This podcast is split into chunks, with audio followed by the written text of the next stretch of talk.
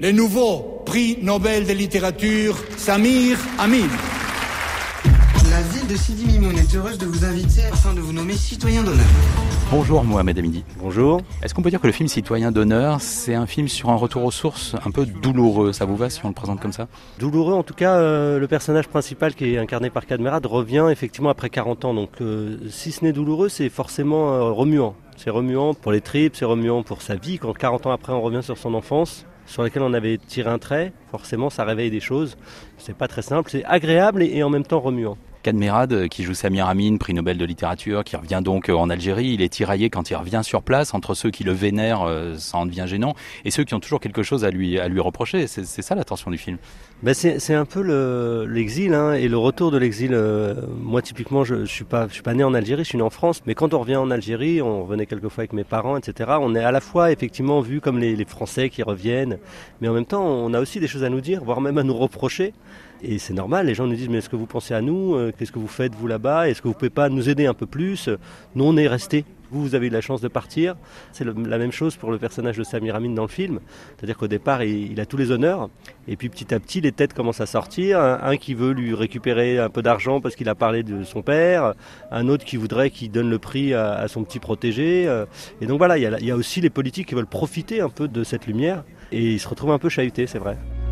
Je savais pas que vous aviez fait les manifestations étudiantes en 88. Ça vous dit pas de venir manifester avec nous? Vous croyez pas que j'ai passé l'âge, non? Mais quoi, y a pas d'âge pour manifester? Mohamed Amidi, vous avez écrit ce film pendant le Irak, ça a aussi euh, joué dans l'écriture pendant la révolution euh, algérienne. C'était au moment de la contestation du cinquième mandat d'Abdelaziz Bouteflika. Bien sûr, bah, en fait, ce sont des producteurs qui sont venus me trouver avec cette idée. C'est un film argentin, hein. c'est une adaptation. C'était un, un- un écrivain qui vivait en Espagne et qui retournait euh, en Argentine. Et dans le film original, il ne parle pas du tout de l'Argentine, qui a aussi été une dictature. Et moi, je me suis dit, je ne peux pas parler de l'Algérie sans parler de l'Algérie d'aujourd'hui. Et c'est vrai qu'au moment de l'écriture, c'était en 2019-2020, on était en plein Irak, c'était le mouvement des jeunes, tous les vendredis, des millions de personnes dans les rues. Je me suis dit, je ne peux pas parler de l'Algérie sans évoquer ça, ce mouvement de liberté qui était quand même assez. Je trouve que c'est un mouvement qui, qui nous a donné des exemples, quoi. Euh, Pas de violence, euh, en tout cas de la part des manifestants, mais même pas trop de répression, des manifestants qui ramassaient, qui balayaient les rues après les manifs. Et moi, je suis allé en Algérie là il y a quelques mois, et je trouve que vraiment la société algérienne a changé. Et ils m'ont tous dit, beaucoup de jeunes que j'ai rencontrés là-bas, le Irak a mis de l'huile dans les rouages de la société algérienne. En fait, on s'est retrouvés dans les rues tous les vendredis, et ça faisait quand même 20 ans qu'on se regardait en chien de faïence, les islamistes, les femmes, les policiers, les militaires, les jeunes, les artistes. Et là, on était tous ensemble dans un mouvement commun. Et quelque part, on s'est reparlé.